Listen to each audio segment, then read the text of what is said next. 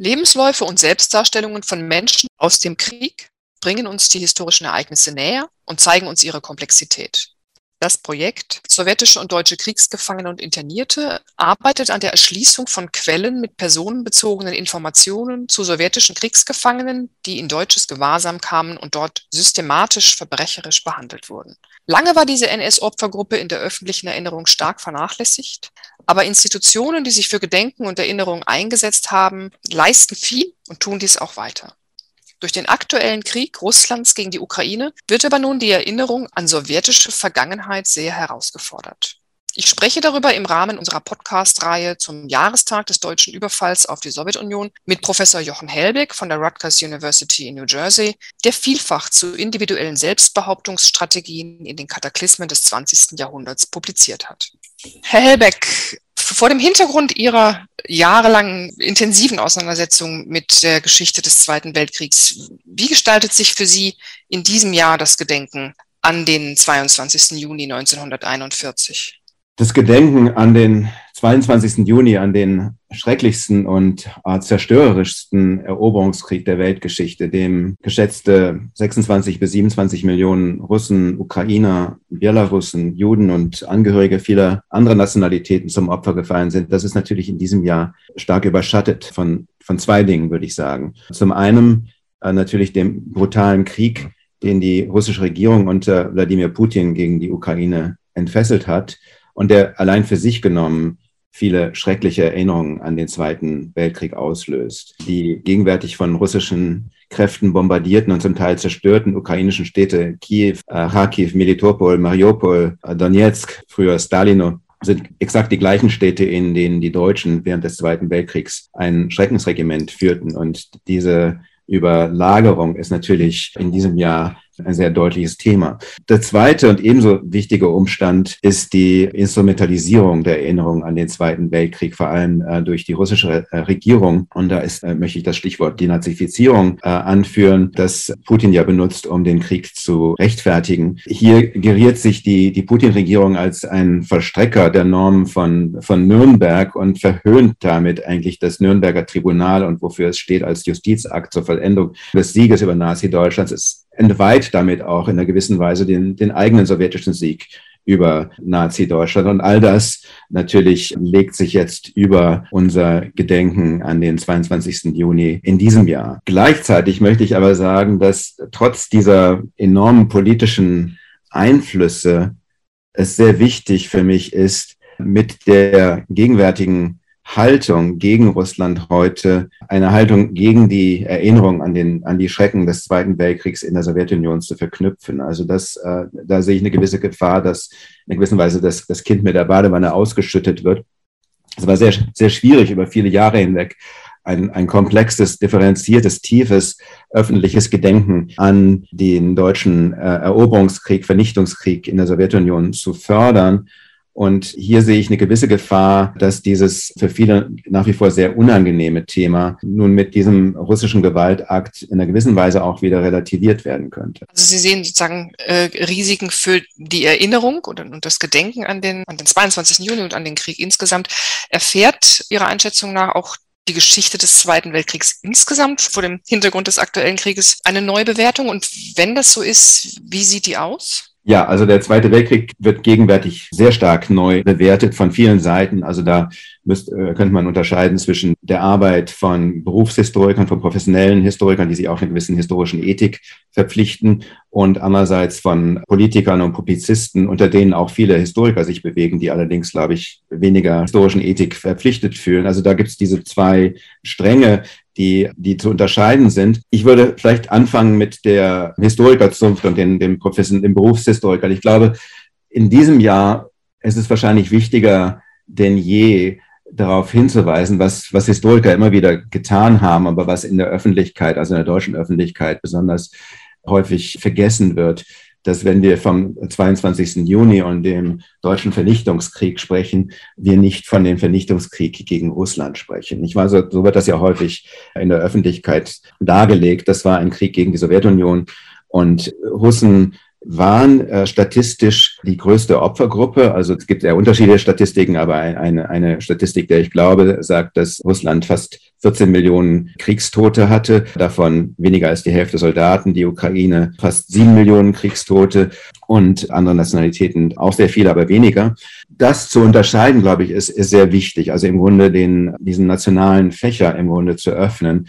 Denn das ist natürlich jetzt gerade auch äh, politisch eine starke Forderung, eine, äh, die nationalen äh, Opfer dieses Krieges stärker zu unterscheiden und eben ukrainische Kriegsopfer von russischen äh, zu unterscheiden. Das ist deswegen auch, da sehen, glaube ich, sind Historiker natürlich in der Pflicht, hier die Arbeit äh, gründlich zu erledigen, dass eben auch nicht falsche Zahlen und fragwürdige Interpretationen in, in Umlauf kommen. Aber wie gesagt, ich glaube, der Russozentrismus ist in erster Linie ein Problem der öffentlichen Wahrnehmung als äh, der Forschung. Die Forschung hat sich in den letzten 20 Jahren sehr intensiv mit der nicht-russischen, sowjetischen Erfahrung und Erinnerung an den Zweiten Weltkrieg beschäftigt. Und Wegbereiter waren beispielsweise Amir Weiner seinem Buch äh, Making Sense of War und äh, Serhii Jekelschik, der mehrere Bücher und Artikel, wegweisende Bücher auch zum Krieg in der Ukraine und äh, zu dem imperialen Verhältnis zwischen der Sowjetunion, der sowjetischen Führung und der Ukraine zu Sowjetzeiten beschäftigt hat, mit einem Fokus auf, auf den Zweiten Weltkrieg. Also da sind schon sehr, sehr gründliche Arbeiten geleistet worden, die vielleicht heute mehr Aufmerksamkeit bekommen sollten und natürlich auch weitere Arbeiten nach sich ziehen sollen und, und werden. Grundsätzlich glaube ich, ist es ja auch so, und es muss so sein, dass Geschichte an die Gegenwart geknüpft ist und dass Fragen, die heute wichtig sind, die Geschichte neu vermessen. Also die Geschichte hat ihre Relevanz, die geschichtlichen Debatten entstehen aufgrund von gegenwärtigen Debatten von Dingen, die heute relevant sind und die man dann eben für die Vergangenheit auch ausloten möchte. Man, möchte die Vorgeschichte dieser Fragen, die historische Tiefe dieser Fragen vermessen. So soll Geschichte sich entwickeln, sozusagen wachsen. Zugleich aber sehe ich die Gefahr, dass häufig gegenwärtige Konzepte und Themen in ihrer gegenwärtigen Verfassung einfach unverändert auf die Vergangenheit projiziert wird, dass man im Grunde eine unproblematische Vorgeschichte heutiger Themen und Bedürfnisse schreibt. Und das ist eben nicht gute Geschichte. Und ich glaube, dass Berufshistoriker eben in zwei Richtungen arbeiten müssen. Sie sollen diese neuen Fragen aufgreifen und kritisch vermessen, aber sie sollen eben auch Einspruch erheben, wenn unkritische, sehr stark teleologische, auf die heutige Zeit zugeschnittene Geschichten geschrieben werden. Und das ist natürlich sehr stark der Fall in nationalen Narrativen, äh, in Geschichten von Unabhängigkeitskämpfen, die dann auf die Vergangenheit zurückprojiziert werden und in, der Gegenwart münden und äh, zu sehr anfechtbaren äh, Darstellungen auch des Zweiten Weltkriegs führen können. Dazu gehören sicher auch die zahlreichen Analogien, die derzeit auf allen denkbaren Seiten gezogen werden zwischen dem aktuellen Kriegsgeschehen und historischen Kriegsgeschehen. Sie haben selbst von der buchstäblichen Überlagerung gesprochen, die sich daraus ergibt, dass wir mit den gleichen Kriegsschauplätzen zu tun haben. Aber das äh, hat ja auch eine diskursive Ebene. Wie sehen Sie, wie bewerten Sie diese Logik des Vergleichs, die derzeit so große Konjunktur hat, sowohl im, ja, im propagandistischen Diskurs als auch mhm. im kritischen? Was gibt es da für Gefahren und wo sind vielleicht dann doch auch die äh, Potenziale dieser Logiken? Ich kann mit Vergleichen derart, dass beispielsweise dass Russland unter Putin eine faschistische Macht ist, sehr wenig als Historiker anfangen. Also das sind sehr pauschale Zuschreibungen und Vergleiche. Also Putin ist Hitler, Putin ist Mussolini, die beim näheren Hinsehen aber einfach ihre Unschärfe offenbaren und äh, wo auch die Verfechter dieser Analogien, da, darunter gehören auch also ausgewiesene Historiker wie beispielsweise der Yale-Historiker Timothy Snyder, äh, durchaus äh, ins Schwimmen geraten oder nicht klare, klar und konturiert äußern können. Also für mich ist so ein Vergleich eigentlich äh, komplett unsinnig, denn eine, eine faschistische Macht wenn man, also überhaupt ist ja der Faschismus selber relativ unkonturiert und hat sich ja als nicht intellektuelle Bewegung überhaupt gegründet. Insofern kann man da schwer von einigen Urschriften sprechen. Er ist ja keine wirklich intellektuelle, konsistente Botschaft, aber man kann trotzdem einige Anzeichen zuverlässig als als Minimaldefinition des Faschismus nutzen. Und dazu gehört halt die, die Orientierung hin zum Krieg, dass der Krieg im Grunde als eine Art von Nobilitierung der, der Gesellschaft, des Volkes gesehen wird, in dem Männer zu Soldaten werden, in denen Frauen zu Heldenmüttern werden, in denen im Grunde die gesamte Nation zum Krieg erzogen wird. da vermag ich sehr wenig in der russischen Gesellschaft heute äh, zu erkennen, wo es ja eigentlich viel mehr darum geht, die Gesellschaft abzuschirmen von dem Krieg, der ja nicht als Krieg genannt wird, sondern es wird eine militärische Operation bezeichnet. Die Gesellschaft wird überhaupt nicht mobilisiert für diesen Krieg in, in irgendeiner Form, die an einen Faschismus erinnern könnte. Insofern sind das für mich sehr, sehr problematische Vergleiche allein in historischer Absicht. Aber natürlich geht es Herrn Snyder um um etwas anderes. Er will mit dem Vergleich Deutschland und die westliche, vielleicht die gesamte Weltöffentlichkeit äh, mobilisieren gegen Putin, ähnlich wie die Weltöffentlichkeit gegen Hitler mobilisiert wurde. Zu Recht damals, ob das heute nun so sein sollte, das ist eine andere Frage, aber der Vergleich selbst äh, hinkt schwer. Timothy Snyder hat ebenfalls vor ein paar Wochen einen Beitrag im New Yorker gebracht, der ganz klar das Ziel hatte, die Ukraine in den Mittelpunkt, also praktisch in, zum Nabel der europäischen Geschichte zu erheben und Russland im gleichen Atemzug aus Europa zu verdrängen. Also er behauptete, dass Kiew zu Russland erst im 17. Jahrhundert fand, was ich aus meiner eigenen historischen Ausbildung so nicht kenne und nicht bestätigen kann. Und dass im Grunde Russland bis dahin eine, eine asiatische Macht war. Und das sind alles Akzente, die eigentlich äh, für den heutigen Tag gemacht werden, um im Grunde Russland heute als europäische Macht- und Kulturnation zu delegitimieren und aus Europa rauszudrängen. Und das sind für mich sehr, sehr folgeschwere, also nicht nur falsche und anfechtbare Äußerungen, sondern eben auch sehr folgeschwere Äußerungen, die all jene sehr stark belasten, die an die Kraft von politischem Dialog und an den äh, Wiederaufbau, das Wiedererrichten von Vertrauen zwischen derzeit unversöhnlich gespaltenen Kriegslagern glauben und, und sich für diese Dinge eben einsetzen. Ja, das denke ich ist ein wichtiger äh, Hinweis darauf, dass mit solchen Vergleichslogiken im Grunde genommen, wenn auch inhaltlich sehr unterschiedlich äh, oder sehr anders gelagert, die propagandistische Vergleichslogik des russischen Regimes. Man imitiert sie nicht, aber man sitzt ihr, man, man sitzt ihr vielleicht ein, ein, wenig auf, indem man das zu sehr aufgreift. Genau. Ähm, wie beeinflusst der aktuelle russische Krieg äh, gegen die Ukraine Ihre Arbeit ganz konkret im, im Moment? Lässt sich das sagen?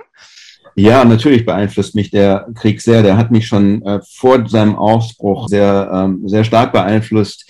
Ich leite derzeit ein, ähm, ich bin auch äh, gewissermaßen stolz darauf, ein, ein kleines trilaterales Projekt zu leiten, in dem nach wie vor eine Mitarbeiterin aus der Ukraine und eine Mitarbeiterin aus Russland äh, beschäftigt sind äh, unter meiner Leitung. Wir haben dieses Projekt über den Kriegs Ausbruch hinweg gerettet, sowohl was die interne Kommunikation anging, die natürlich auch nicht einfach war in dieser Zeit, als auch was die äh, Förderung von Seiten öffentlicher Förderer, äh, deutscher Förderer anging, die auch Fragen hatten, ob das jetzt äh, zulässig ist und möglich ist, ein solches Projekt weiter äh, zu sponsoren. Und beides ist gelungen und das ist ein ganz kleiner Erfolg, den wir feiern. Das ist eine Quellenedition, zu den ersten sowjetischen Zeitzeugenberichten, die noch während des Zweiten Weltkriegs gesammelt wurden von Moskauer Historikern, danach einer Kiewer Kommission, auch nach der Befreiung von Kiew und einer Minsker Kommission nach der Befreiung von Minsk 1944, die nach dem Moskauer Vorbild vor Ort im Grunde eine erste Geschichte des Krieges, der Besatzung von unten anfertigen wollten, beziehungsweise das Material dafür liefern wollten. Und dieses Material ist heute über äh, drei Länder verstreut und die Idee ist halt, das zusammen eine äh, Website äh, zu führen. Und insofern hoffe ich sehr, dass es äh, auch weiterhin möglich sein wird, dass wir da zurückkommen werden zu multilateralen Projekten. Also auch in der Ukraine ist ja das Interesse an den Zweiten Weltkrieg noch, noch viel stärker angewachsen in letzter Zeit. Vielleicht geht das, äh, man könnte da die Bruchlinie auf 2014 legen, da hat das schon angefangen. Und da bietet sich für Historiker natürlich ein, ein sehr weites Feld und, und, und wirklich auch ein, da ist ein Gebot für Historiker zu intervenieren und tief zu schürfen, äh, mitzuhelfen bei der Auslotung dieser auch nationalen Erinnerung und gleichzeitig eben auch einfachen und äh, exkulpierenden, verherrlichenden Narrativen, ob sie nun äh, imperialer oder imperialistischer Art sind oder nationaler, nationalistischer Art, ganz gleich äh, dem entgegenzuwirken. Es wird also weiter darum gehen, es sich nicht einfach zu machen und sich der Komplexität der Dinge zu stellen. Herr Helbeck, ich danke Ihnen vielmals für das Gespräch.